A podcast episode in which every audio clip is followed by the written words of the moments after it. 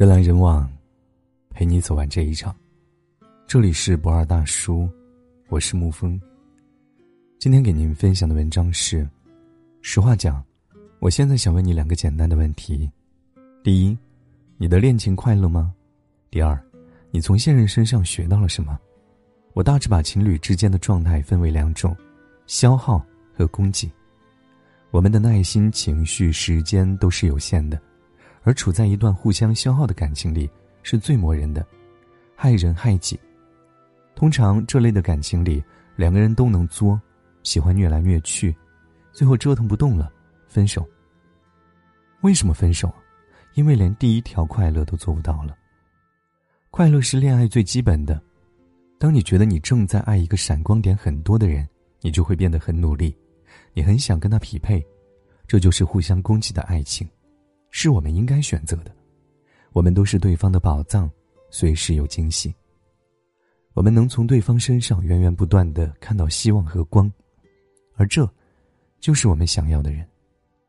从毕业到现在，我几乎所有的重大决定，都是我媳妇儿决定的，比如说开公司养狗，比如结婚生子，我唯一做对的一次决定就是娶了这个姑娘，这是我很骄傲的一件事儿。那时候，我觉得跟一个优秀的女生谈恋爱，一定是人生里的闪光点。因为在这一段恋情里，我获得了快乐以外的东西。这世上遇见爱和性一点都不稀奇，稀奇的是遇见懂得。什么叫懂呢？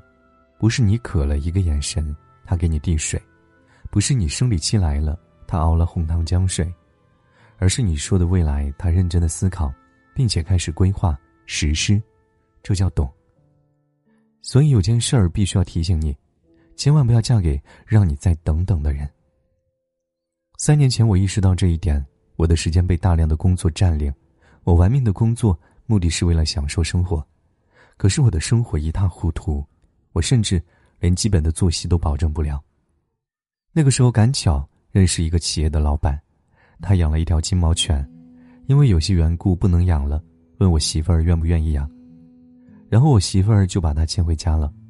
这条狗后来叫做七小汪。于是我给狗开了微博，我开始连载狗的故事，连载了小半年。有出版社觉得题材很好，于是狗狗的第一本书上市了。养狗的一段时间，我开始慢慢的把自己工作减少，慢慢的往生活上倾斜，遛狗、写故事。那时候我住在宁夏路的部队大院。我每天两次遛狗，早上晚上，认识了一个养狗的姑娘。有一回无意间聊起结婚的话题，狗对于情侣来说是一种很奇怪的存在，尤其是万一怀孕或者家里有婴儿之类的。我问她：“你结婚了吗？”她说：“我男朋友说再等等。”我问：“什么叫再等等啊？等什么呢？”姑娘谈恋爱的时候是大学，很认真，以结婚为目的的恋爱，跟她男朋友聊过结婚。充满一切美好的向往。她男朋友说：“等大学毕业了吧。”大学毕业了，他们开始不停的面试。她男朋友说：“等工作稳定了吧。”工作稳定了，她男朋友说：“等我忙完手头这个项目吧。”项目结束了，她男友说：“部门经理离职了，我想竞争一下这个经理的位置，等我当上部门经理吧。”当上部门经理以后，她男朋友开始不停的忙应酬、忙出差，出租房里的水管爆了，姑娘自己一个人找人修。男朋友出差回来，她会买一大堆吃的，因为她很难得一次下厨，自己拎上楼，手都被塑料袋勒得通红。可是，她特别的开心，因为她男朋友说：“等我出差回来吧。”出差回来，她男朋友说：“明早的飞机要飞北京，我先睡了。”姑娘做了满满一桌子的菜，等他宣布好消息。可是她等来的，却是这么一个官方的解释。等当了经理，总要聘个总监；总监结束了，总要聘个大区经理；大区经理结束了，总要聘个大区总监。姑娘觉得她男朋友的职业生涯规划的真好。我问姑娘：“现在拼到什么阶段了？”姑娘说：“前两天刚提交了大区经理的竞聘资料。”我问：“现在多少年了？”姑娘突然一下子有点懵，沉思了一下，说：“八年了。”然后她自嘲的笑了笑：“抗战都胜利了，嗨，反正他忙，等他有空了再续我吧。我说，好像他的人生规划里从来没有想过你哦。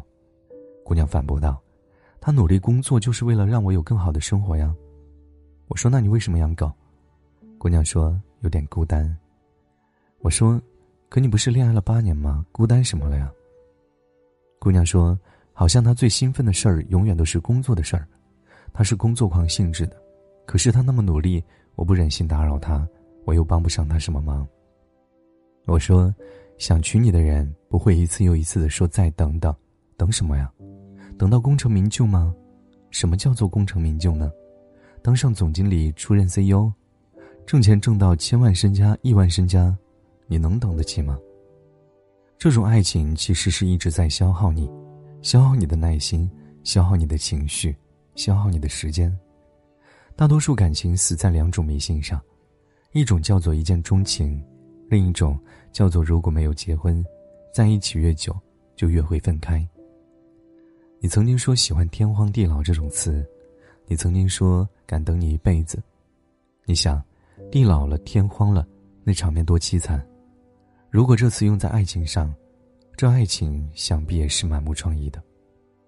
有时候，因为要工作、升职加薪，我们不得不抉择做出一个代价比较小的决定，那就选择事业上的成功，以此来证明我的能力。因为事业成功是被外人看得见的，所以一般家庭生活是首要牺牲的，而且我们的牺牲理所当然，这个代价非常的小。我喜欢一句话。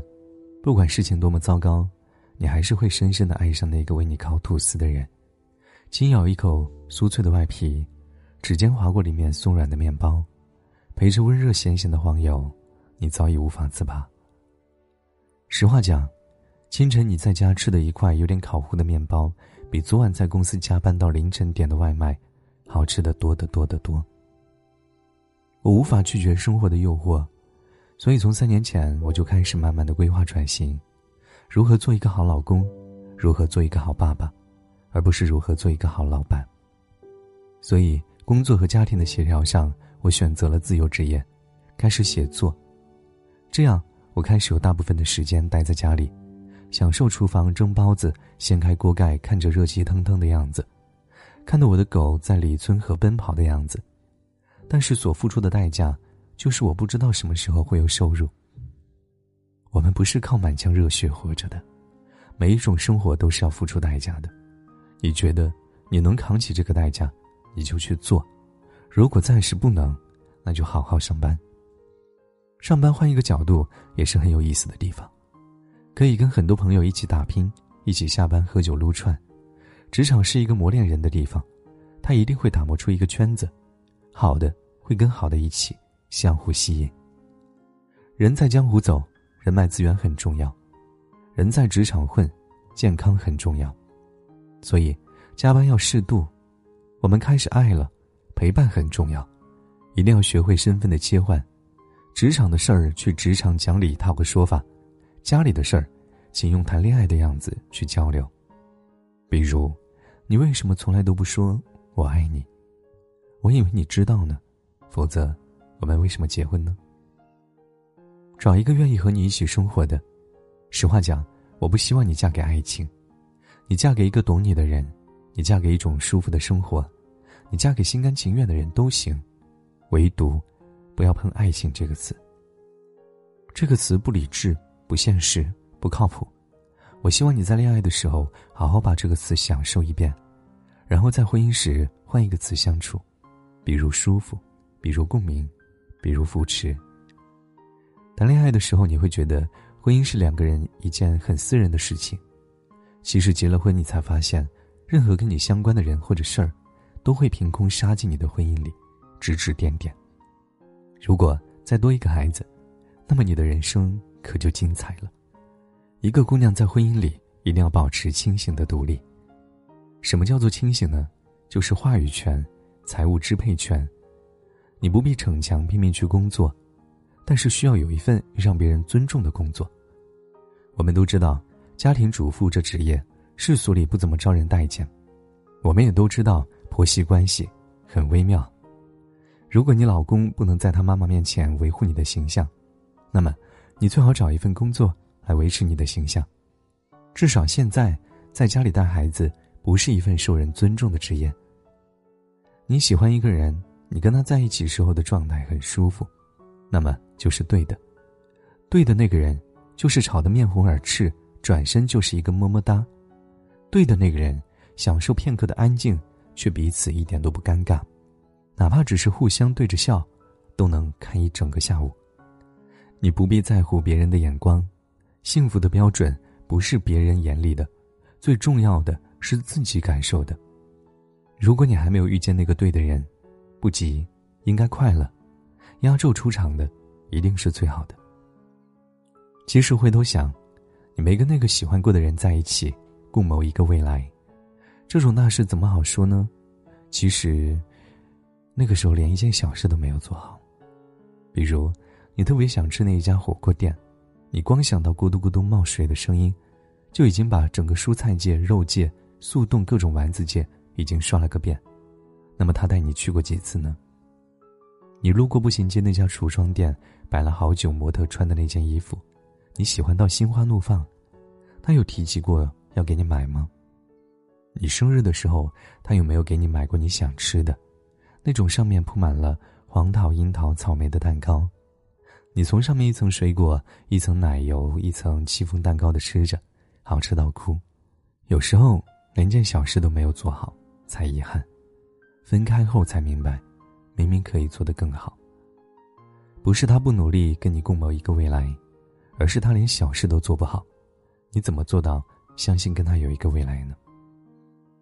以前有一个人问，姑娘二十六岁了。因为男朋友没有买到她想吃的蛋糕，哭了，矫情吗？你真的以为只是一块蛋糕的事儿吗？她不过是哭，你没有给她她想要的人生而已。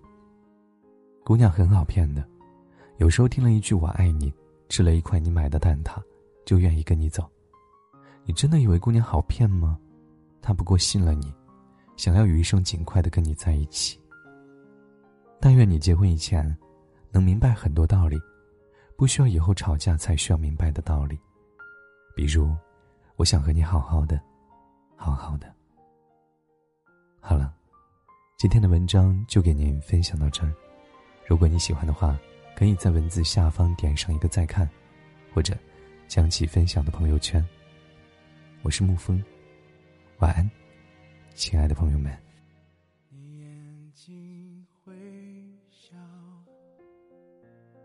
完成一条桥，终点却是我永远到感觉你来到，是风的呼啸，思念像苦药，竟如此难熬。每分每秒，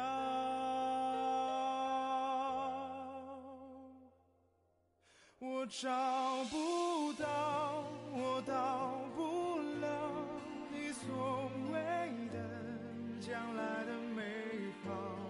我什么都不要，知不知道？若你懂我这一秒，我想看到。